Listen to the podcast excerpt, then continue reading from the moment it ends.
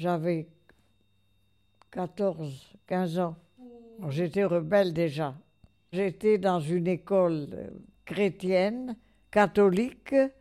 J'avais déclaré à l'aumônier, si Dieu existait, il n'aurait pas créé l'enfer.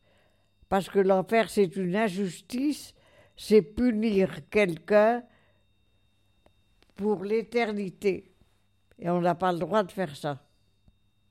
Et à partir de ce moment-là, on m'a considéré comme quelqu'un de hum, subversif.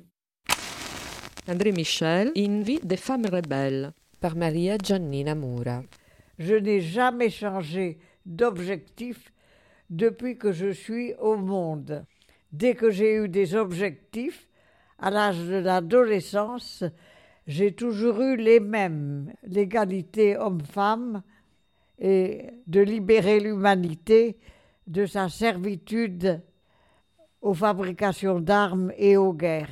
André Michel est né en 1920 dans les Alpes-Maritimes, mais elle habite la région parisienne depuis 70 ans. Je vis à Montreuil depuis à peu près 1948. Montreuil était une ville ouvrière très pauvre où les gens se levaient tôt le matin pour aller travailler en usine, avaient très peu de loisirs, mais en avaient quand même un peu, avaient une vie dure. Comment tu es arrivé à Montreuil? C'est un choix, un choix de société. J'avais eu un passé de petite bourgeoise et ça ne me donnait pas satisfaction de vivre dans un milieu qui avait montré son incapacité à résister au fascisme et qui avait été plus ou moins complice de l'invasion hitlérienne parce qu'il préférait en fait l'occupation allemande à l'arrivée des socialistes à la tête de la France. Ils avaient été traumatisés par Léon Blum qui a instauré une république socialiste en France où des droits sociaux étaient accordés aux ouvriers. Et ça, ça déplaisait souverainement à la bourgeoisie française. Donc, ils n'ont pas fait le nécessaire comme ils auraient pu le faire, c'est-à-dire stopper l'avance allemande. Une partie du milieu ouvrier avait choisi la résistance, et si ce n'est une résistance très active, une non-collaboration avec euh, l'occupant. Donc quand j'ai réfléchi à ça, tout a été très clair pour moi. Je n'avais plus de raison de vivre dans mon milieu, euh, mon milieu d'origine. J'ai dit, je quitte ce milieu bourgeois, je vais voir ce qui se passe dans le milieu ouvrier. Et j'ai traversé le périphérique pour venir à Montreuil et pour adopter la classe ouvrière comme culture et comme idéal politique. Que Montreuil, à l'époque, c'était Ben, j'étais communiste. Mais il y avait déjà beaucoup d'émigration Oui, déjà. Ben, mais que sont les ouvriers dans la région parisienne? Mais des migrants qui venaient du centre de la France, des Cévennes ou de Bretagne. C'était des migrants déjà, mais on ne les appelait pas migrants. C'était des Français qui se déplaçaient de provinces où il n'y avait pas de travail et ils venaient chercher du travail à Paris pour construire le métro, pour construire euh, la SNCF, etc. Là, ils trouvaient du travail et ils s'installaient dans la région parisienne. Au début de la guerre, elle était enseignante dans les écoles secondaires, mais les premières années à Montreuil, elle a travaillé à l'usine. J'avais quitté la bourgeoisie. Je pouvais travailler comme enseignante dans les lycées, les collèges. En venant à Montreuil, il me restait l'usine. Donc j'ai travaillé en usine. En général, les patrons ne me donnaient pas une espérance de vie très, très longue. J'étais mise à la porte parce que euh, j'étais la mauvaise tête de l'entreprise. Je trouvais choquant que les ouvrières acceptent les, les cadences infernales de travail qu'on leur imposait. Et je leur disais, pourquoi vous allez si vite? Vous n'avez pas besoin d'aller si vite, vous allez assez vite Le patron, il gagne sa vie avec, avec ce que vous faites. Mais il y avait la concurrence entre les ouvrières. S'il y en avait une auquel le patron donnait un ou deux centimes de plus parce qu'elle allait un peu plus vite que la précédente, les autres essayaient de rattraper. Voilà sur quoi reposait le capitalisme. Pourquoi les ouvriers sont mal payés? Pourquoi c'est tellement difficile de donner des droits aux ouvriers? Parce que les ouvriers entre eux se font concurrence. Et quand une ouvrière touchait 5 centimes ou 3 centimes de plus que la précédente, l'autre essayait de rattraper la cadence de sa voisine pour avoir le même salaire. Voilà, c'est ça. Donc le capitalisme, il repose sur une double concurrence. La concurrence des capitalistes entre eux et la concurrence des ouvriers entre eux. Quand tu disais à tes collègues euh, ce n'est pas nécessaire d'aller si vite, qu'est-ce qu'ils te répondaient? Elle me répondait ben oui, mais euh, on a besoin de gagner notre vie. Voilà, c'est tout. Et je me plaisais dans ce milieu. J'habitais en hôtel meublé pour pas changer. En hôtel meublé, c'est là où échouaient les ouvriers qui débarquaient de la province. Ils n'avaient pas de logement, ils n'avaient pas assez d'argent pour louer des appartements, et donc ils louaient une chambre dans un hôtel meublé.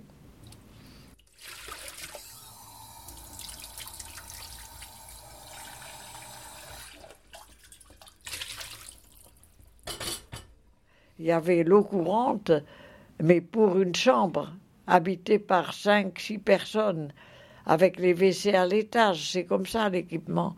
Il y avait un poêle à charbon par pièce.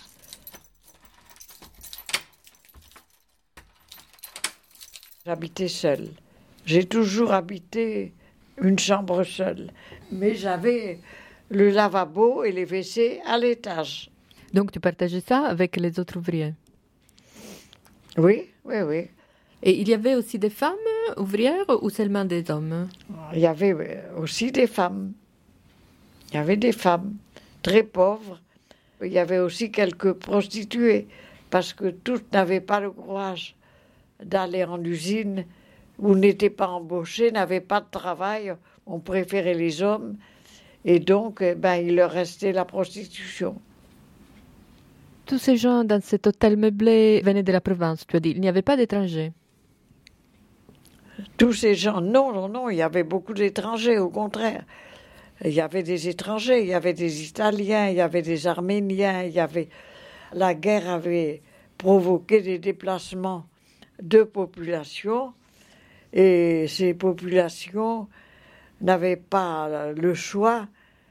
Ils fuyaient la guerre, ils fuyaient la répression, ils fuyaient l'internement, ils fuyaient, ils fuyaient toutes les horreurs de la guerre et par conséquent, ils, échouaient très souvent dans les hôtels meublés parce qu'ils n'avaient pas d'autre choix.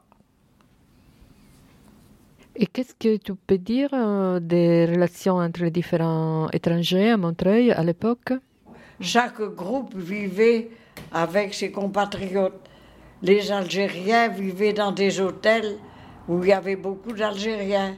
Les, les gens du euh, centre vivaient dans des hôtels où, il y avait beaucoup de, de maçons qui venaient des Cévennes, du centre de la France, parce qu'ils se connaissaient, c'est normal. Mais ce n'était pas un ghetto, les gens n'étaient pas enfermés dans un ghetto. Par exemple, les Algériens qui allaient travailler, les patrons les, concentraient dans les mêmes dans les mêmes usines, dans les mêmes postes, mais n'empêche qu'ils avaient des liens de camaraderie avec ceux qui faisaient le même travail. Quand le patron avait besoin d'ouvriers pour telle ou telle tâche manuelle, il embauchait les gens qui euh, étaient capables de répondre à ces tâches, qu'ils soient italiens, algériens, mais il favorisait quand même la proximité des nationaux entre eux, des, des Italiens entre eux, des Algériens entre eux, etc. Elle entre au CNRS en 1951. Sa première recherche est publiée en 1956. Elle porte sur la condition des travailleurs algériens en France. Euh, comment est né ton intérêt pour euh, les ouvriers algériens? Je vivais sous le même toit qu'eux. Je les rencontrais simplement en allant au robinet prendre un, verre d'eau ou un, bol d'eau, etc., pour faire ma toilette. Je les rencontrais, donc il y avait des liens de dialogue, en somme. Et puis la curiosité me portait à leur poser des questions parce que je voyais que ces gens n'avaient pas une origine française et ne parlaient pas le français. Ils parlaient un français plus ou moins difficile à comprendre. Par conséquent, moi, il me fallait faire des efforts pour comprendre pourquoi ils étaient comme ça. Voilà. Et tu l'as compris? Ben oui. J'ai compris tout simplement qu'ils étaient colonisés que s'ils étaient, euh, s'ils étaient dans un état de discrimination, de délaissement, de non-reconnaissance, si on ne les reconnaissait pas, si on ne les aidait pas, s'il n'y avait pas de solidarité, s'il y avait du racisme, j'ai compris que c'était parce que ils étaient dans un pays conquis par la France, un pays colonial qui en exploitait un autre. Voilà, j'ai compris ça dans les postes qu'ils occupaient, ils occupaient les plus durs, les plus, euh, les plus durs, les plus ingrats, les plus dangereux. Ça, c'était visible. Et il y avait aussi des, des drames qui étaient dus à l'absence de sécurité. Comme c'était des Algériens, on s'en occupait pas trop, parce que la sensibilité des Français était quand même assez vague c'est-à-dire on était très éloigné encore d'une solidarité pleine et entière avec euh, les Algériens ouvriers. Quelle contribution tu as donnée à ça? J'ai écrit un livre noir sur blanc qui parle que de ça, que de l'état dans lequel étaient les Algériens, des discriminations, de la façon dont ils euh, regardaient ça. Et après, j'ai fait des écrits sur euh, les luttes des Algériens pour leur indépendance. J'ai même porté des valises pour leur aient l'argent afin d'acheter des armes et de mettre à bas un régime colonialiste qui ne voulait rien entendre pour leur accorder leur dignité.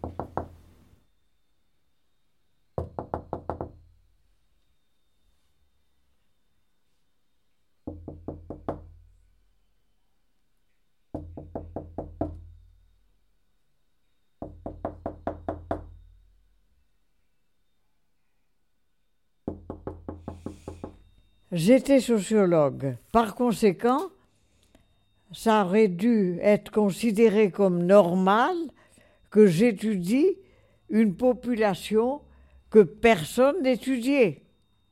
Ça me paraissait normal. Si ce, ne sont pas les sociologues qui vont à la découverte de ce qui est inconnu dans le domaine humain, social, etc., qui va le faire Personne mais tout le monde a considéré que ce n'était pas correct d'étudier les travailleurs algériens parce qu'ils étaient étrangers. On n'avait pas besoin de les étudier. Voilà. Tu vois la mentalité? C'est effrayant. Reprocher à quelqu'un d'étudier une population inconnue surtout que les Algériens à cette époque étaient pauvres. Ils vivaient dans des bidonvilles dans la boue, du côté de Nanterre, dans le nord de Paris. Il y en avait beaucoup plus à Nanterre qu'à Montreuil. Parce que Nanterre était une ville ouvrière où il y avait des usines. À Montreuil, il n'y avait que des petites usines. Pour eux, c'était quoi être étudié par toi? Ils étaient contents? Comment ils ont réagi à ta demande? Très contents. Très contents qu'on s'intéresse à eux. C'était des gens méprisés aussi bien par la bourgeoisie que même par, dans le milieu ouvrier. Il y avait quand même cette idée que c'était des colonisés, c'est-à-dire des êtres inférieurs. Ils avaient été battus, ils avaient été soumis, donc c'était des êtres inférieurs et il y avait un certain mépris même de la part des ouvriers. C'était pas dominant parce qu'il y avait la lutte du Parti communiste et de la CGT pour les considérer comme des égaux, mais malgré tout, on n'arrivait pas à, à, faire triompher cette idée d'égalité des races dans la classe ouvrière. Ils ont vu que j'étais une amie qui venait pour les écouter et non pas pour parler pour eux. Ce qu'ils voulaient, c'est que cette, cette discrimination horrible entre les Français et les Algériens. Et donc, il leur fallait obtenir des droits, et en particulier la dignité due à chaque travailleur, à chaque être humain. J'ai compris que les Algériens se battraient pour leur dignité et que là, on ne pourrait jamais reculer et jamais leur interdire de lutter pour ça. C'est ce qu'ils ont fait. Ils sont morts pour leur dignité et ils l'ont obtenu par l'intermédiaire d'un drapeau. C'est eux qui me disaient cette phrase que j'ai retenue toute ma vie. Je veux mourir pour avoir un drapeau. Ils se rendaient compte que si j'étais bafoué, humilié, c'est parce qu'ils n'avaient pas de chef pour défendre leur culture, leur communauté, leur langue, parce qu'ils avaient une langue, une culture. Et donc, ils ont compris que s'ils n'avaient pas un drapeau, c'est-à-dire un État, une indépendance politique, ils seraient toujours décolonisés. Et à partir de là, eh ben, ils ont lutté, ils ont donné leur vie et leur sang. Pour, ils sont morts pour avoir l'indépendance et la liberté de l'Algérie. Féministe, anticolonialiste et antimilitariste, André Michel a ouvert de nouveaux domaines de recherche pour la sociologie. Elle deviendra directrice de recherche au CNRS en 1978, mais sa carrière n'a pas toujours été facile.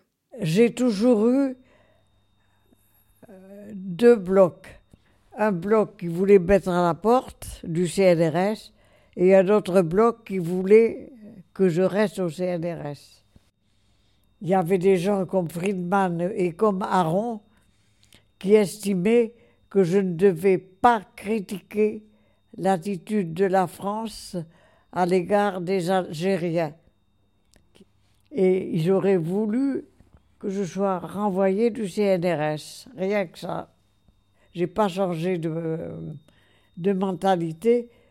C'est eux qui ont été obligés de m'accepter. J'ai continué à publier des livres, des articles sur les Algériens sans m'occuper de, de et j'ai été soutenu par des démocrates parmi les, les intellectuels, les profs d'université les géographes comme Jean Drèche, Pierre Georges me soutenaient. Les démocrates ont été plus forts que les antidémocrates qui voulaient me foutre à la porte. Je suis resté grâce aux démocrates. À 97 ans, André Michel habite toujours à Montreuil. Comment tu as vu évoluer les étrangers ici à Montreuil? Partie a rejoint les standards de la classe ouvrière dominante, c'est-à-dire de la classe ouvrière française. Ils sont devenus des ouvriers qui euh, adoptaient la lutte ouvrière, c'est-à-dire euh, demander les droits syndicaux, être payés, avoir une dignité, avoir des droits, se faire respecter, etc., etc. Voilà, c'est l'assimilation à la classe ouvrière française. Quand je dis assimilation, je le mets entre guillemets, parce qu'ils n'abandonnaient pas forcément leur langue, ni leurs coutumes, ni leur façon de se nourrir. Mais ils sont devenus de. Beaucoup sont devenus des militants syndicaux de valeur, d'autres sont venus des syndicalistes, des cotisants qui suivaient les grandes manifestations ouvrières, voilà, en essayant de se euh, de, lutter pour les mêmes causes de justice sociale. quelles sont ces valeurs que tu as découvertes à Montreuil C'est la solidarité, la solidarité entre, entre les damnés de la terre, entre les ouvriers qui travaillent dans les mêmes conditions, les mêmes. Bon, mais une solidarité qui n'est pas totale, bien entendu, qui est contrebalancée par euh, la politique des du patronat qui consiste à diviser pour régner. La solidarité pour les ouvriers, c'est d'exprimer leur mécontentement quand les ouvriers sont maltraités par le patronat. Mal payés, mis à la porte, humiliés, etc. etc. Ah, c'est ça, la solidarité. Et j'étais contente de découvrir les valeurs des autres classes sociales.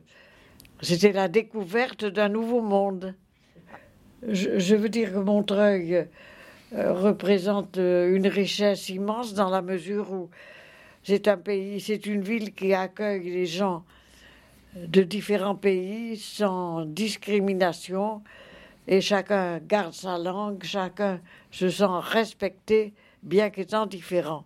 Et ça, c'est la tolérance, c'est vraiment l'avenir de la cohabitation humaine de l'entente humaine. Si on n'arrive pas à cohabiter et à s'entendre entre gens différents, on ne pourra jamais construire la paix.